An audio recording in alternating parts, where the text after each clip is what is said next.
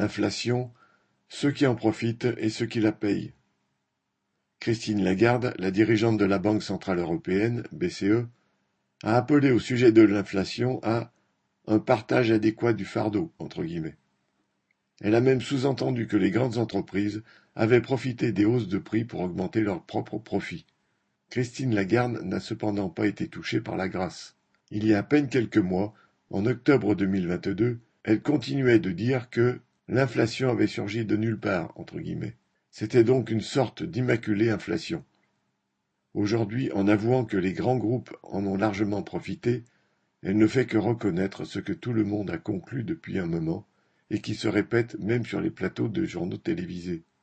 D'abord, il y a eu les pétroliers, comme Total Energy, qui ont fait grimper les prix des carburants, du fioul, du gaz et de l'énergie en général. Puis, plus récemment, le bras de fer commercial entre les groupes de l'agroalimentaire et ceux de la grande distribution a rendu public le fait que les uns comme les autres ont profité de l'inflation pour accroître considérablement leurs profits. Enfin, les milliards de bénéfices réalisés en 2022 par toutes les grandes entreprises françaises ne sont pas venus de nulle part, comme dirait Lagarde. Dans tous les secteurs, pas seulement dans l'énergie et l'alimentation, elles ont fait monter les prix, comme dans l'automobile, le transport maritime, le luxe.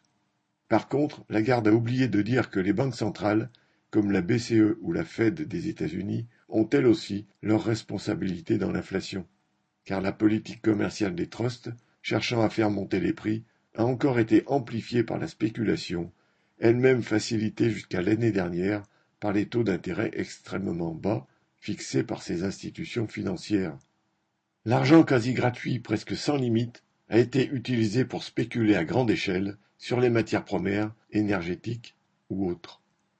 Et si la banquière a été compréhensive avec les spéculateurs, elle exigera fermement que les États remboursent leurs dettes en faisant payer leur population.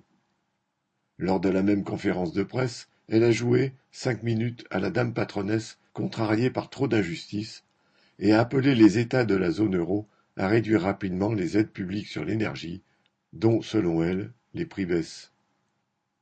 Pierre Royan